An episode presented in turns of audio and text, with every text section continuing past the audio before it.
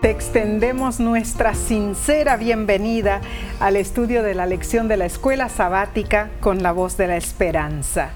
Gracias por acompañarnos. Si bien te hayas conectado eh, por un canal de televisión, YouTube, Facebook o, o por audio, es nuestra oración que Dios te bendiga ricamente. Repasaremos entonces, Omar, la lección número 10 para Así el es. 4 de diciembre de 2021. Se titula Acuérdate, no olvides.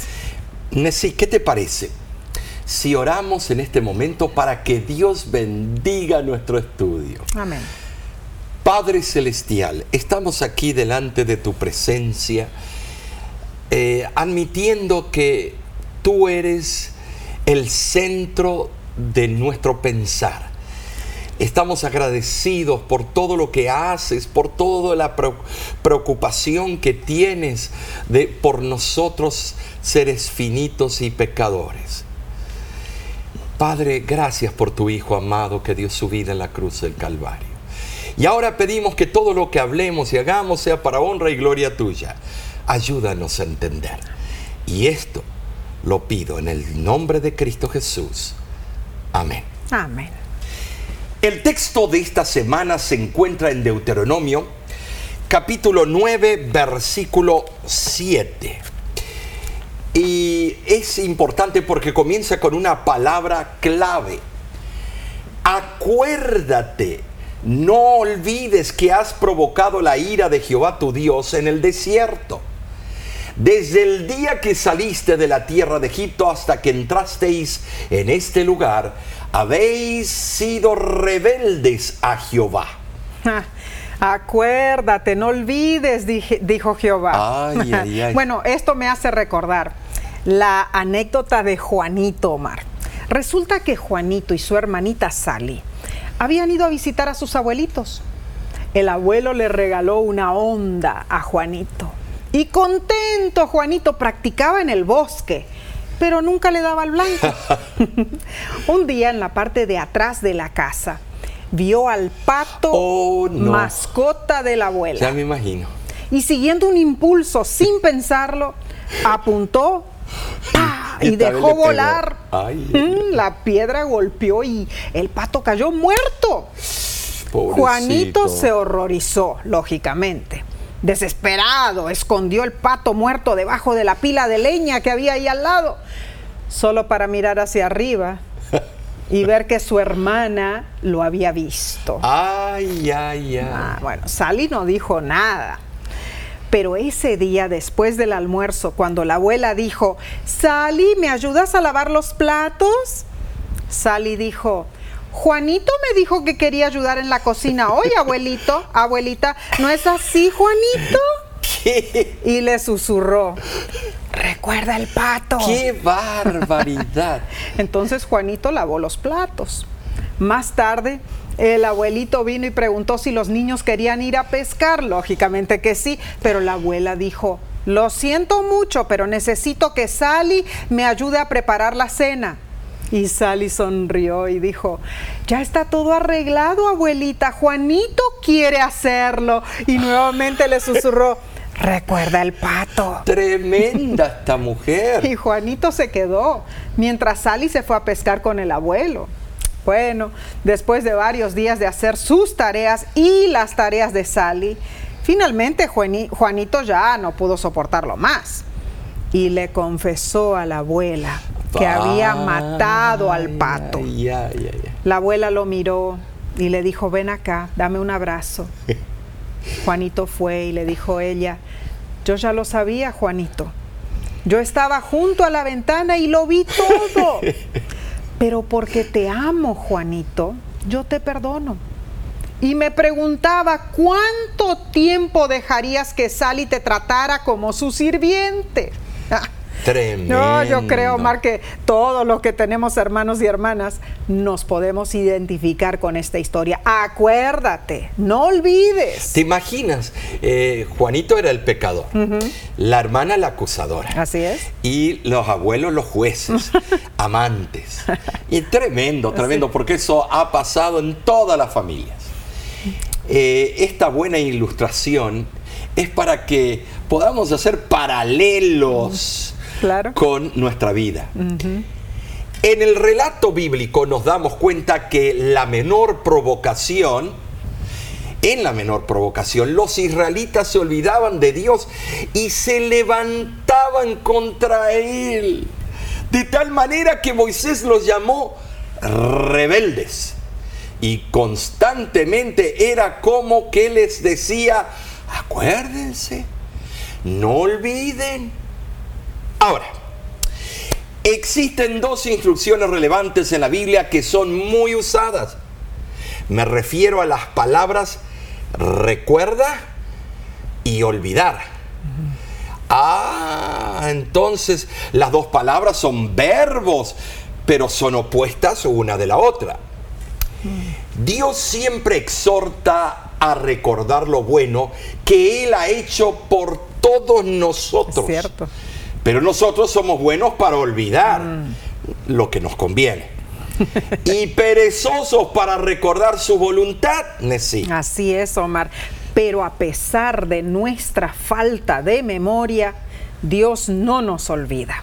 ¿Cierto? Y leo- leamos lo si- la siguiente cita, Omar, del libro eh, La Iglesia Remanente. Tremendo. Dice, la iglesia es propiedad de Dios y el Señor la recuerda constantemente mientras está en el mundo, sujeta a las tentaciones de Satanás. Cristo nunca ha olvidado los días de su condescendencia.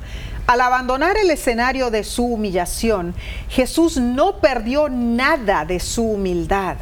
Conserva el mismo amor tierno y piadoso y siempre lo conmueve la angustia humana. No olvida a su pueblo que lo representa, que está luchando para exaltar su ley pisoteada. Aun cuando Cristo Jesús ha pasado a los cielos, allí continúa siendo una cadena viviente que une a sus creyentes con su propio corazón de amor infinito. Los más humildes y débiles están unidos íntimamente a su corazón por una cadena de simpatía. Nunca olvida que Él es nuestro representante y que lleva nuestra naturaleza. Esto es- Hermosa cita, Así es. Omar. Es una cita que va al punto. Esta lección nos contestará preguntas como ¿por qué hay tanto énfasis en recordar a Dios y no olvidarlo? Mm. ¿Qué nos dice esto sobre nosotros mismos y nuestra experiencia religiosa? Ajá. ¿Por qué gran parte del Antiguo Testamento, eh, del Antiguo Testamento de la relación con Dios está basada en mandatos, Nesí? Mandatos. Mandatos. ¿Y cómo podemos recordar continuamente a nuestro Dios, ese Dios bondadoso, y vivir sus principios en nuestra vida? Ah, importantes preguntas. Esta semana, como se expresa en Deuteronomio, veremos estos importantes principios, el de recordar y no olvidar la interacción de Dios en nuestras vidas. En verdad seremos grandemente bendecidos y estaremos participando de grandes conocimientos en la palabra de Dios. Entonces, Omar, pasemos a la lección ahora del día domingo 28 de noviembre que se titula Recordar el arco iris. Ah, sí. Aquí vemos por primera vez en la Biblia la palabra recordar, recordar pronunciada después del diluvio, asegurando que no habría otra destrucción como esa en el mundo. Así que leamos eh, Génesis 9, versículos 11 y 15, y dice, estableceré mi pacto con vosotros y no exterminaré ya más toda carne con aguas de diluvio, ni habrá más diluvio para destruir la tierra. Y me acordaré del pacto mío que hay entre mí y vosotros y todo ser viviente de toda carne, y no habrá más diluvio de aguas para destruir. Este pacto contenía una estipulación y asumía la forma de una promesa divina. Algunas regiones podrían ser devastadas y hombres y animales barridos por centenares de miles, pero nunca habría otra vez una destrucción mundial por, por un mismo diluvio. No, nunca más. Y esto porque Dios se acordó del pacto con sus hijos. Sin embargo, esta promesa no implica que Dios esté obligado a no destruir otra vez el mundo mediante otro medio. Eh, yo digo esto, que, que no lo destruya por agua, puede destruirlo por fuego. Vemos que su plan anunciado de poner fin a toda la impiedad, cuando termine la historia del mundo, será mediante un gran fuego destructor, como lo vemos en Segunda de Pedro, capítulo 3, versículos 7 y 10 y 11. Pero esto en ninguna manera contradice la promesa divina. Y digo esto en sí porque eh, algunos dicen, ah, era un Dios cruel y que las promesas, puro promesas, y contradice las promesas. No, no, no. No, eh, verifica las promesas. Claro que sí. Dios dijo que no más iba a haber destrucción total por agua. Claro. Dios no necesita del arco iris, Omar, para recordar su promesa, ¿no es cierto? Dice que vio el arco iris, se acordó del pacto que había hecho, ¿no es cierto? Pero el arco iris en sí es, es un fenómeno físico natural. Que lo damos por sentado. Es un símbolo adecuado para que los seres humanos podamos entender la promesa de Dios de no volver a destruir la tierra mediante un diluvio. Ah, Considerando que las condiciones climáticas serían muy diferentes después del diluvio y en la mayoría de las partes del mundo las lluvias tomarían el lugar del, benéfico rocío que existía antes del diluvio para, para humedecer la tierra, convenía que Dios utilizara algún medio especial para aquietar los temores de los hombres cada vez que comenzara a llover. De esa manera, el arco iris es para el creyente la evidencia de que la lluvia traerá bendición y no destrucción mundial. Recordemos también que Juan vio en visión un arco iris que rodea el trono de Dios. Apocalipsis 4:3. En el arco iris convergen la fe y la confianza del hombre con la fidelidad y la inmutabilidad de Dios. El libro El deseado de todas las gentes describe la utilidad de ese arco iris celestial y dice: El arco iris de la promesa que circuye el trono de lo alto es un testimonio eterno de que de tal manera amó Dios al mundo que ha dado a su Hijo unigénito para que todo aquel que en él cree no se pierda, mas tenga vida eterna. El arco iris atestigua al universo que nunca abandonará Dios a su pueblo en la lucha contra el mal. Es una garantía para nosotros que contaremos con fuerza y protección mientras dure el trono. Hmm. Ahora, Interesante esto es algo increíble. ¿Por qué? Porque el arco iris nos proyecta el amor, el poder de Dios. Claro que Ahora, entonces, la próxima vez que veas el prisma de colores de un espléndido arco iris, recuerda lo que significa. Que tenemos la seguridad trazada divinamente a través del cielo en hermosos colores, que la palabra de Dios es verdadera y que podemos confiar en sus promesas. Así es, Omar, y en realidad somos bendecidos. Eh, claro, tenemos la seguridad de parte de Dios de que no habrá esa destrucción ya más por agua. Claro. Veremos entonces el arco iris y no nos asustaremos, ¿no es cierto? No tendremos esa desesperación. Es un mensaje celestial cada vez que lo vemos. Ah, es el mensaje de esperanza. Aquí no va a terminar todo. Siempre va a haber algo más que Dios tiene para su pueblo, para sus hijos, para aquellos que le fueron fieles en espíritu y en verdad. Muy cierto. Bendecidos somos de recibir este bello mensaje celestial. Y seguiremos estudiando porque esto, Omar, se va a poner cada vez mejor. Ah, Pero antes tomaremos un breve receso. Volvemos en unos instantes.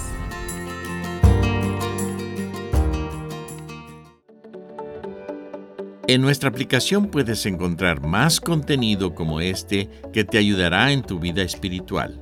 Lo puedes descargar visitando nuestra página web lavoz.org.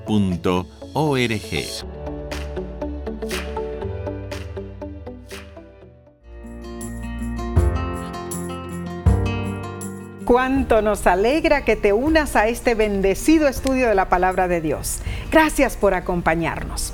Y para entender más profundamente el tema de esta lección, pasemos a la parte del lunes 29 de noviembre titulada Acerca de los tiempos pasados. En Deuteronomio capítulo 4 vemos nosotros algo muy interesante y la lección nos pregunta, ¿qué estaba diciendo Dios que recordaran? ¿Y por qué era tan importante que rememoraran esas cosas? Dice los versículos 34 y 39, ¿ha intentado Dios venir a tomar para sí una nación de en medio de otra nación con pruebas, con señales, con milagros y con guerra y mano poderosa y brazo extendido y hechos aterradores como todo lo que hizo con vosotros Jehová, vuestro Dios en Egipto, ante tus ojos? Aprende pues hoy y reflexiona en tu corazón que Jehová es Dios arriba en el cielo y abajo en la tierra y no hay otro. Aquí vemos cómo Moisés hace las preguntas retóricas al pueblo de Dios para hacerlos recordar todo lo que él había hecho por ellos.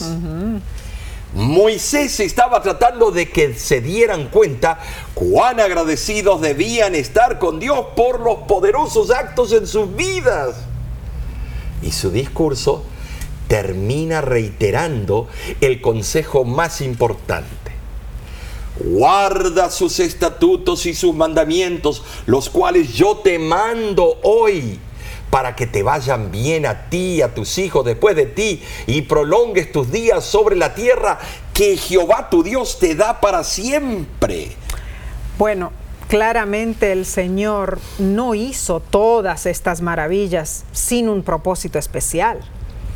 Él había redimido a su pueblo cumpliendo el que había establecido con ellos.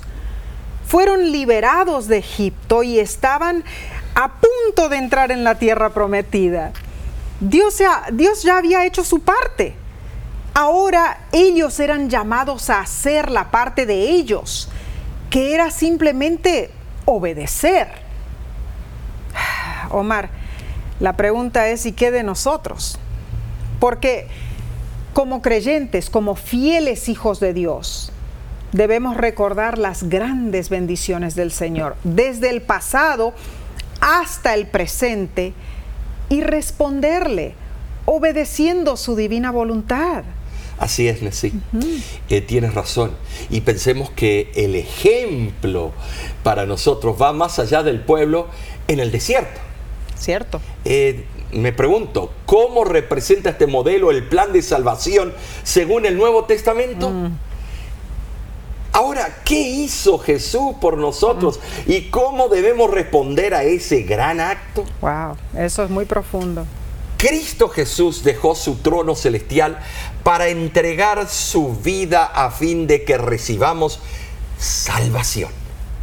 Nuestra respuesta debe emular las características de Apocalipsis eh, capítulo 14, versículo 12. Aquí está la paciencia de los santos, los que guardan los mandamientos de Dios y tienen la fe de Jesús. Estos dos puntos, la fe de Jesús y la observancia de los mandamientos, eh, estimados, representan los aspectos más importantes de la vida cristiana. Los mandamientos de Dios son un reflejo de su carácter. Así es. Exponen la norma divina de justicia que Dios anhela que alcancemos. Amén. Pero que debido a nuestra condición pecaminosa no podemos lograr por nosotros mismos. No. ¿Sabes? Jesús vino para capacitarnos Amén. amén. y restaurarnos a la imagen divina. Por eso podemos guardar los requisitos de Dios por medio del poder de Cristo y de ningún otro. Hay poder de sí en la sangre de Cristo. Amén, alabado sea Dios. Y la pregunta para nosotros debe ser, ¿estamos recordando lo que el Señor ha hecho por nosotros? ¿O estamos olvidando sus grandes mercedes? El libro Patriarcas y Profetas nos hace la advertencia. El cristiano ha de repasar muchas veces su vida pasada y recordar con gratitud las preciosas obras que Dios ha realizado en su favor, sosteniéndole en la tentación, abriéndole caminos cuando todo parecía tinieblas y obstáculos, y dándole nuevas fuerzas cuando estaba por desmayar. Debe reconocer todo esto como pruebas de la Así protección es. de los ángeles celestiales. Ah, mi hermano, no, no dejes pasar este momento. En reconocimiento y en oración, digamos juntos, gracias Señor, gracias por lo que tú has hecho. Gracias por estar a mi lado, por, por nunca abandonarme. Gracias Padre Santo por amarme, por mostrarme tu gran bondad. Gracias por tus bendiciones sin medida. Tanto has hecho por mí que me emociona. Alabado sea Señor por los siglos de los siglos. Amén, que esa sea nuestra oración. Ah, Qué hermoso es recordar y siempre agradecer a nuestro Padre Celestial, Omar. Ah, lo que pasa con nosotros es que muchas veces tomamos por sentado lo que Sí, Dios nos da. Mm. Creemos que nos merecemos eh, ser tratados como reyes. Creemos que tenemos el derecho a cuestionar, a desafiar a Dios cuando se nos Claro. antoje. Y muchas veces imponemos eso en Dios. Imponemos. Queremos que nos lo dé. Mm. Sí, queremos como niños malcriados eh, que se nos dé nuestro gusto. Así es. Pero el Padre eh, Celestial trabaja en otro plano, un plano espiritual Claro. que trasciende todo ese egoísmo eh, nato de la raza humana. Así es. Eh, Dios es maravilloso. Amén, Pero esta lección sigue, Ah, Nessie. claro que sí. Sigamos entonces con este bendecido estudio. Estamos en el día martes 30 de noviembre. Se titula Guárdate para que no te olvides. Uy, uy, uy, pero esto es, nos está dando duro. Así y es. Nos está llamando de, de- de o- olvidadizos, Olvidadizos, sí. personas irresponsables. ¿Será que somos? Bueno, comencemos leyendo Deuteronomio capítulo 4, versículo 9 y el 23. Por tanto, guárdate y guarda tu alma con diligencia para que no te olvides de las cosas que tus ojos han visto, ni se aparten de tu corazón todos los días de tu vida. Antes bien, las enseñarás a tus hijos y a los hijos de tus hijos. Guardaos, no os olvidéis del pacto de Jehová vuestro Dios que Él estableció con vosotros y no os hagáis escultura o imagen de ninguna cosa que Jehová tu Dios te ha prohibido. Dos mandatos importantes en estos versículos. Guárdate y no olvides. Y no olvides. Oh, tremendo esto. Debían siempre mantener con nitidez en la mente el recuerdo de esta ocasión. Era la intención de Dios que el pueblo de Israel quedara impresionado en su corazón y en su mente con los estatutos y la voluntad de Dios. Guárdate. Guárdate es un verbo usado en todo el Antiguo Testamento que significa vigilar o preservar para que no te olvides. O sea, esto significa no simplemente olvidar tanto en el sentido de la pérdida de memoria, sino más bien en el sentido de la, de la laxitud, de la negligencia acerca de, de sus obligaciones. O sea, el pueblo tenía que ser consciente de quiénes eran y lo que eso significaba en términos de cómo debían vivir ante Dios. No solamente eso, cómo debían vivir también ante sus hermanos, ante los extranjeros entre ellos y ante todas las naciones a su alrededor. Ahora, Omar, en el centro del versículo dice algo importantísimo. Además de ser vigilantes y de no olvidar, el Señor dice que debían enseñar todo eso a sus hijos y a sus nietos. Claro, mm. importantísimo. Ahora, Nessie, eh, nosotros nos olvidamos pero cuando viene el cheque, cuando nos pagan, ahí no tenemos una memoria Excelente. Claro que sí. Cuando hablan de nuestro equipo de fútbol o equipo de béisbol o de básquetbol, o la memoria está allí, o de una telenovela. Mm. Uh, sabemos muy bien quién es la villana y quiénes son los protagonistas. Mm. Pero cuando hablamos de las cosas del cielo, ay, no me recuerdo y a ver dónde se encuentra. Ah, cierto. Pero Deuteronomio 6, versículo 7 al 9, lo reitera todo este concepto y dice lo siguiente.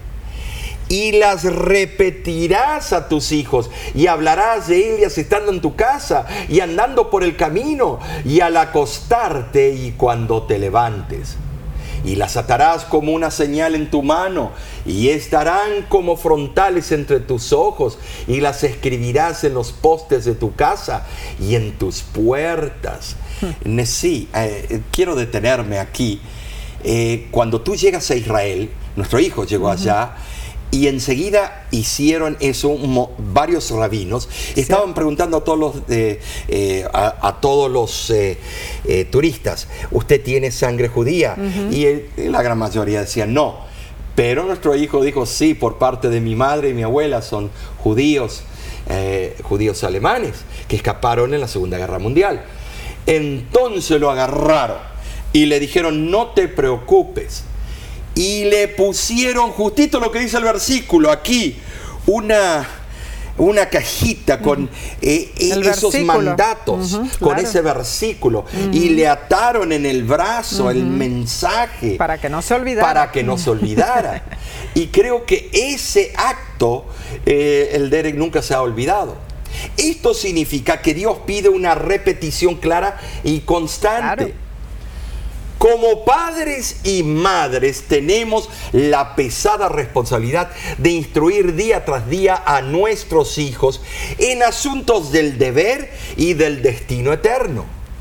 El rabí Shlomo Yarji, conocido como Rashi, fue un gran erudito y comentarista judío, tremendo.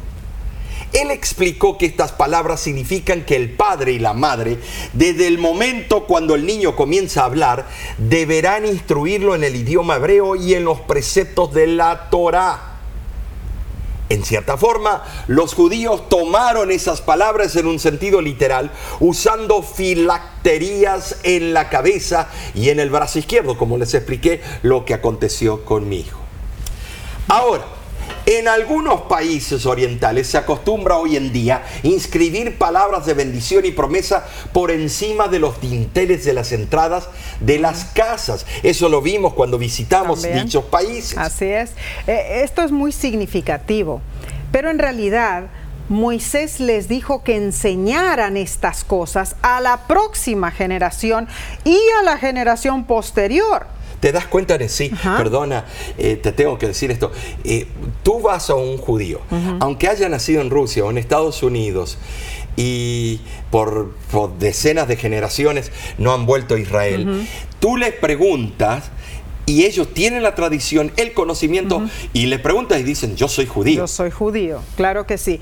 Esto no solamente aseguraba la necesidad de que los hijos debían saber estas enseñanzas, sino que el mismo hecho de contar y volver a contar las historias de lo que Dios hizo por ellos causaría que el pueblo no olvidara el mensaje. Amén. Ah, yo recuerdo, Omar, cuando Neidín y Derek eran pequeñitos y les leíamos las historias de la Biblia y cada uno tenía su favorita, ¿no? cada vez que se las leíamos, ellos, ellos nos decían, otra vez mami, otra vez papi. Cuando se las leíamos por la noche, Ah, yo por lo menos, Omar, en mi, en mi forma de pensar, yo añoraba que ellos se cansaran escuchando la historia y plácidamente se fueran a dormir, pero eso nunca sucedía. Al terminar de leerla decían, otra vez, mami, otra vez. Y repetíamos esas historias escritas en libros para niños tantas veces que ya las podíamos leer con los ojos cerrados. Ah, bueno, pero en eso radicaba el secreto, repetir las historias una y otra vez para que no se olvidaran de ellas jamás. Claro. Así que si tú eres padre o madre, no ceses de repetir y repetir una y otra vez las hermosas historias de la Biblia a tus hijos. Ahora, aún ya están casados, ya tienen su edad y, son eh, esposos y esposas, eh, aún yo les repito, y ahora me responden, ah, papi, yo ya sé eso, por favor, déjate, no somos niños. Pero el Señor dice que sigamos repitiendo, las próximas generaciones van a seguir repitiendo y no nos vamos a olvidar del lenguaje del cielo. Bien dice Proverbios 22.6, instruye al niño en su camino y aun cuando fuere viejo no se apartará de él. Y la pluma inspirada lo confirma en el libro La Educación Cristiana. Abridles las escrituras y dedica tiempo cada día a leer y estudiar la palabra de Dios.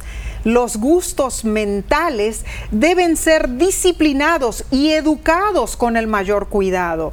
Los padres deben empezar temprano a abrir las escrituras a las mentes en desarrollo de sus hijos, a fin de que puedan adquirir los debidos hábitos. Ah, no debemos cesar de repetir las buenas nuevas de salvación a nuestros hijos, a nuestros nietos, a bisnietos, si es que ya los tienes. a todos los que nos rodean. Repitamos, repitamos, no olvidemos, recordemos esas historias y contémosla a los demás de esa manera. Estas verdades quedarán siempre grabadas en nuestra mente y en nuestro corazón. Algo precioso, Mar. Precioso, mm, La verdad que sí. Pero pasaremos, seguiremos con la lección del miércoles. Ah, pero no sin antes tomar una breve pausa. Regresaremos en unos instantes.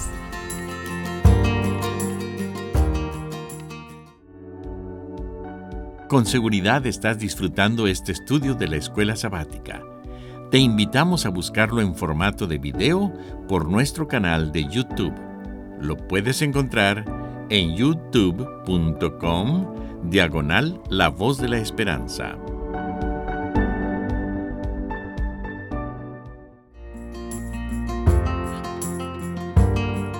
Damos gracias a Dios por ti, porque te has unido con nosotros a estudiar la Santa Biblia. Pasemos entonces a la lección del miércoles 1 de diciembre titulada Comerás y te saciarás. Ay, no sé, sí. Los que me miran a mí se dan cuenta que yo como y me sacio. Pero bueno, es, algo en un sentido eh, espiritual. Figurativo, ¿no? Eh, extraordinario. Ahora, comencemos leyendo Deuteronomio 8, del 11 en adelante. Y dice así, cuídate de no olvidarte de Jehová tu Dios, para cumplir sus mandamientos, sus decretos y sus estatutos. No suceda que comas y te sacies y edifiques buenas casas en que habites y tus vacas y tus ovejas se aumenten y la plata y el oro se multipliquen y todo lo que tuvieres se aumente y se enorgullezca tu corazón y te olvides de Jehová tu Dios que te sacó de la tierra de Egipto de casa de servidumbre, que te hizo caminar por un desierto grande y espantoso, lleno de serpientes ardientes y de escorpiones y de sed, donde no había agua, y Él te sacó agua de la roca del pedernal, que te sustentó con maná en el desierto. Y digas en tu corazón, mi poder y la fuerza de mi mano me han traído esta riqueza, sino acuérdate de Jehová tu Dios, porque Él te da el poder para hacer las riquezas, a fin de confirmar su pacto que juró a tus padres como en este día. Deuteronomio 8, 11 al 18.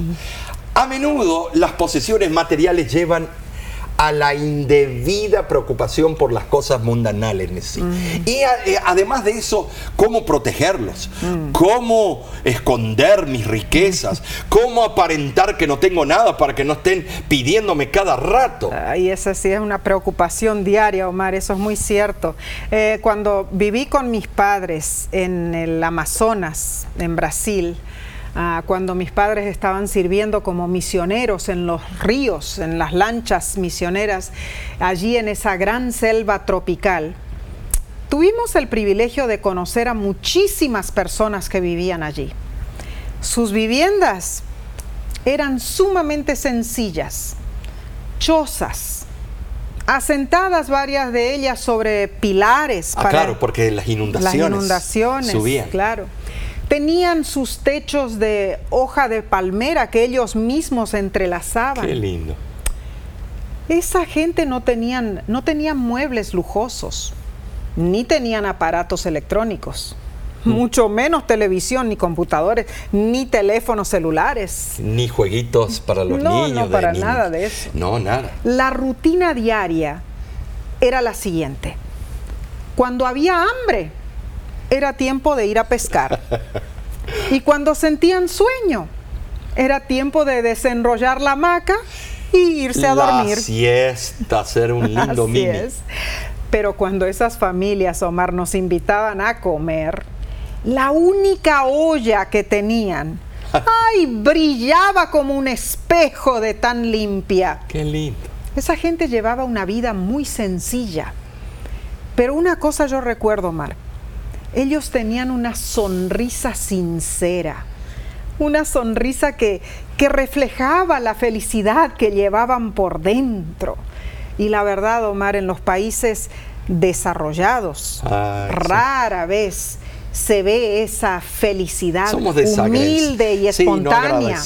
no, no, no. Eh, bueno, es que a donde hay comodidad y riquezas, la razón principal de existir es más bien obtener más. Más y, más. Te das cuenta, los niños en, las fiestas de fin de año, le das un regalo, ya lo tiran, quieren otro, más, más, más. Y las nuevas generaciones aprenden eso. no esa vida sencilla, siempre dependiendo del creador. Así es, y, esas personas nunca llegan a estar satisfechos. Es, esto es una triste realidad. Vemos personas tan absortas en busca de pertenencias materiales que se enseguecen y no ven las bendiciones de Dios. Así es. No la ven. No, no, para Dan prioridad a la riqueza y esperan que el cielo les será dado por añadidura. Ay, qué triste eso. Ahora, las riquezas en sí no son malas, no estoy diciendo eso, pero es tendencia humana a preocuparnos con acumularlas y retenerlas, olvidándonos de Dios. A veces muchos cristianos se vuelven ricos y llenos de bienes, pero empobrecen en lo que se refiere a las cosas de valor, eh, de valor celestial, de, eh, un valor rico en las cosas espirituales. La verdad es que lo que apremiamos aquí en este mundo nunca podrá satisfacernos nunca podrá hacernos verdaderamente felices. Todo aquí es como una ilusión. Es como soñar con algún lugar sobre el arco iris en, en la tierra de nunca jamás. Mañana seré famoso. Mañana tendré un millón de dólares. Mañana tendré éxito. Mañana encontraré la olla de oro. ¿Y el resultado? Vidas con sueños desvanecidos, donde todo parece ser insignificante, inútil, es correr tras el viento, como lo dice Eclesiastés. Ay, Omar, por eso tantas personas viven en desesperación en, angustia, en amargura, en depresión. Claro, sí, porque ellos esperaban más de la vida y están constantemente chasqueados, amargados y constantemente se tropiezan. Claro. Y entonces eh, se preguntan, ¿por qué a mí? Mm, bueno, pero es que pongámonos en su lugar, descubrir que la esperanza de la famosa olla de oro es solo una ilusión. De los cuentos irlandeses. Mm, trae suma angustia. No hay una olla de oro, mis hermanos. No hay esperanza, no hay futuro en esta tierra y la desilusión reina. Ay, así engaña Satanás, Omar. Así es, sí. Nos mantiene a todos ocupados con las cosas terrenales, eh, ocupados en obtener poder, en lograr y querer riquezas, de tal manera que nos olvidemos de Dios. Es, es eh, muy certero lo que estás diciendo. No lo podemos negar, no se puede negar. Los pobres de este mundo son los ricos en la fe. Mm, muy cierto, muy cierto. El orgullo afirma que la riqueza se debe al esfuerzo realizado por la persona mm. y ésta se atribuye a sí misma el mérito de haber alcanzado mucho y se jacta de no deber eso a nadie. Así es. Sin embargo, todo lo que somos y todo lo que tenemos proviene de Dios. Solo cuando somos conscientes de esto nos mantendremos fieles y vemos las cosas temporales, vamos a ver las cosas temporales en su verdadera eh, perspectiva. Por eso Moisés dijo al pueblo de Israel que Dios les había dado todo lo que tenían. Siglos después, Jesús amonestó sobre este tópico. Eso lo vemos en el libro de Marcos. Marcos capítulo 19, eh, eh, capítulo 4, versículo 19. Y dice así, pero los afanes de este siglo y el engaño de las riquezas y las codicias de otras cosas entran y ahogan la palabra y se hace infructuosa. Interesante el versículo, Omar, ah, porque dice los afanes de este siglo el engaño de las riquezas, las codicias de otras cosas, dice, nos ahogan y no permiten que seamos fructuosos, o sea, que demos fruto, que contemos quién es Cristo para nosotros a los demás. Ah, claro, claro. Entonces, Omar, yo recuerdo eh, cuando yo estaba en la universidad, eh, en la, eh, ahí en el estado de Arizona, eh, estábamos estudiando una clase de matemática, cálculo. Oh.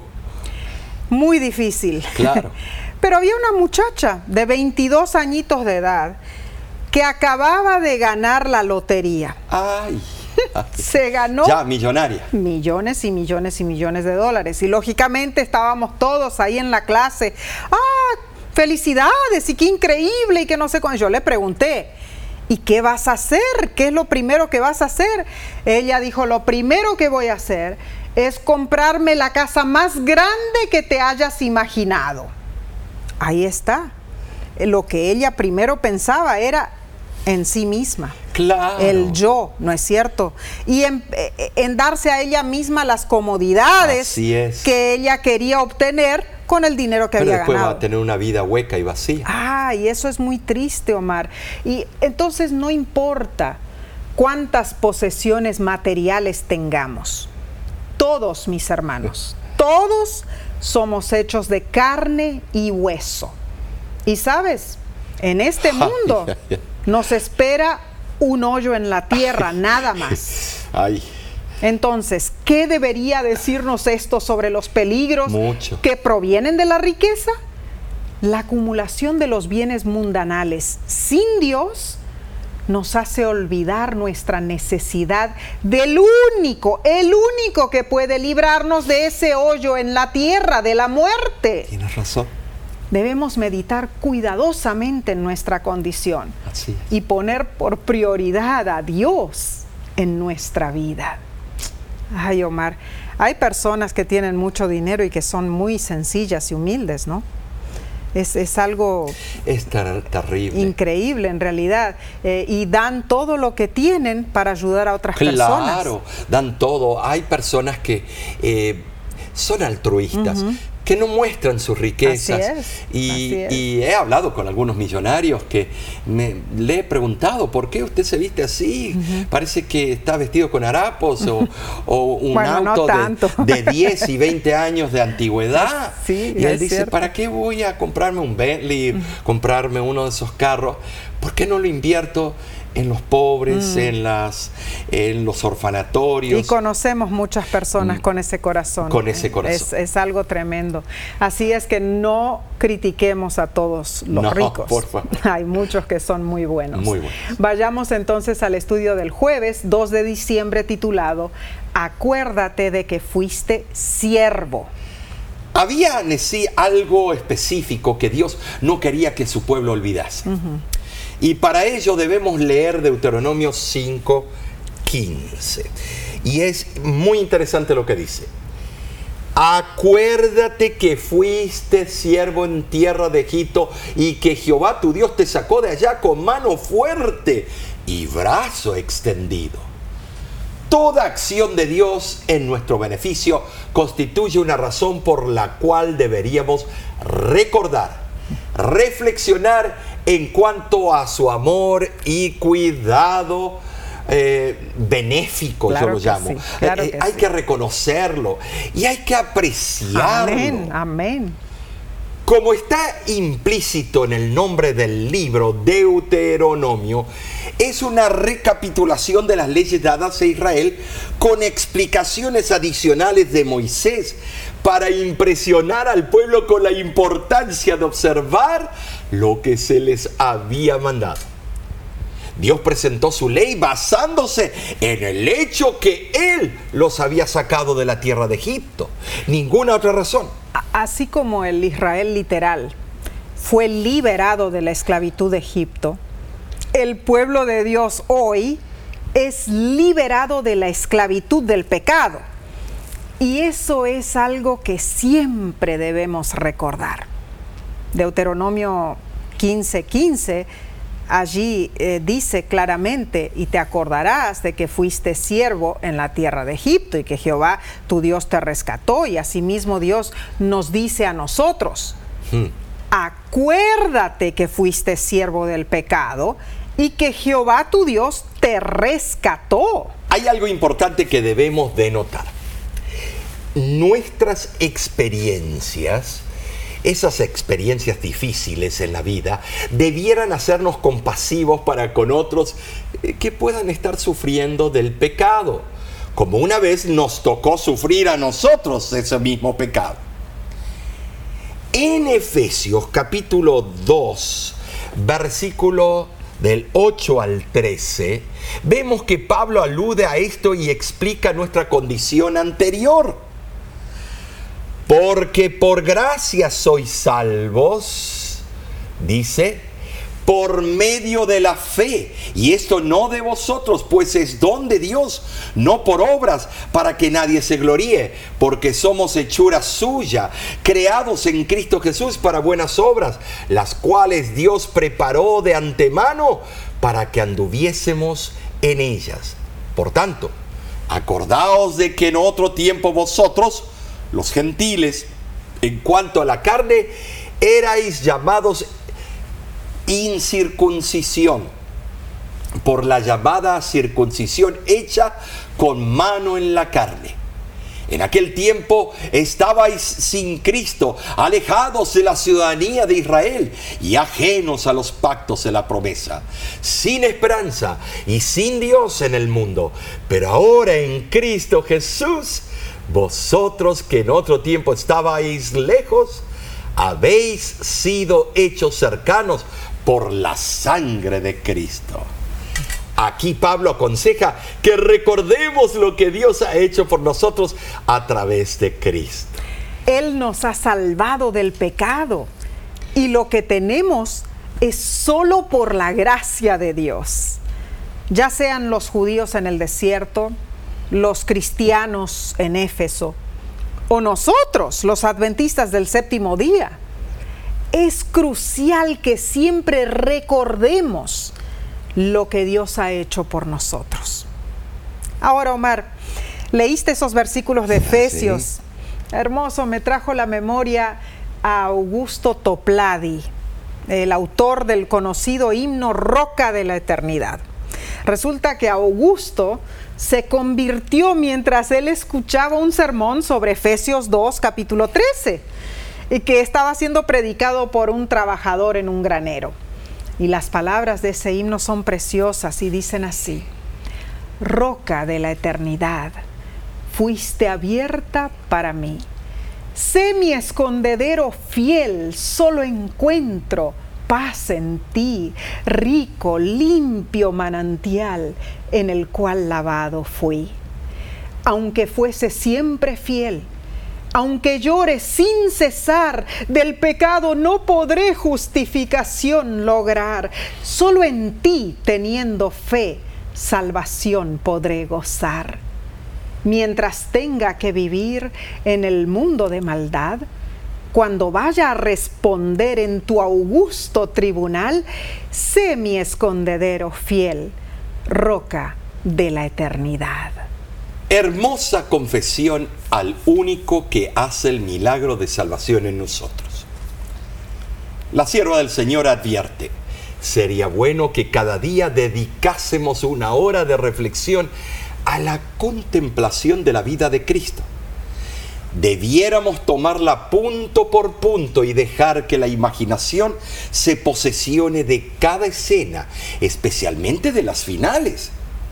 Y mientras nos espaciemos así en su gran sacrificio por nosotros, nuestra confianza en Él será más, constante, se reavivará nuestro amor y quedaremos más imbuidos de su espíritu.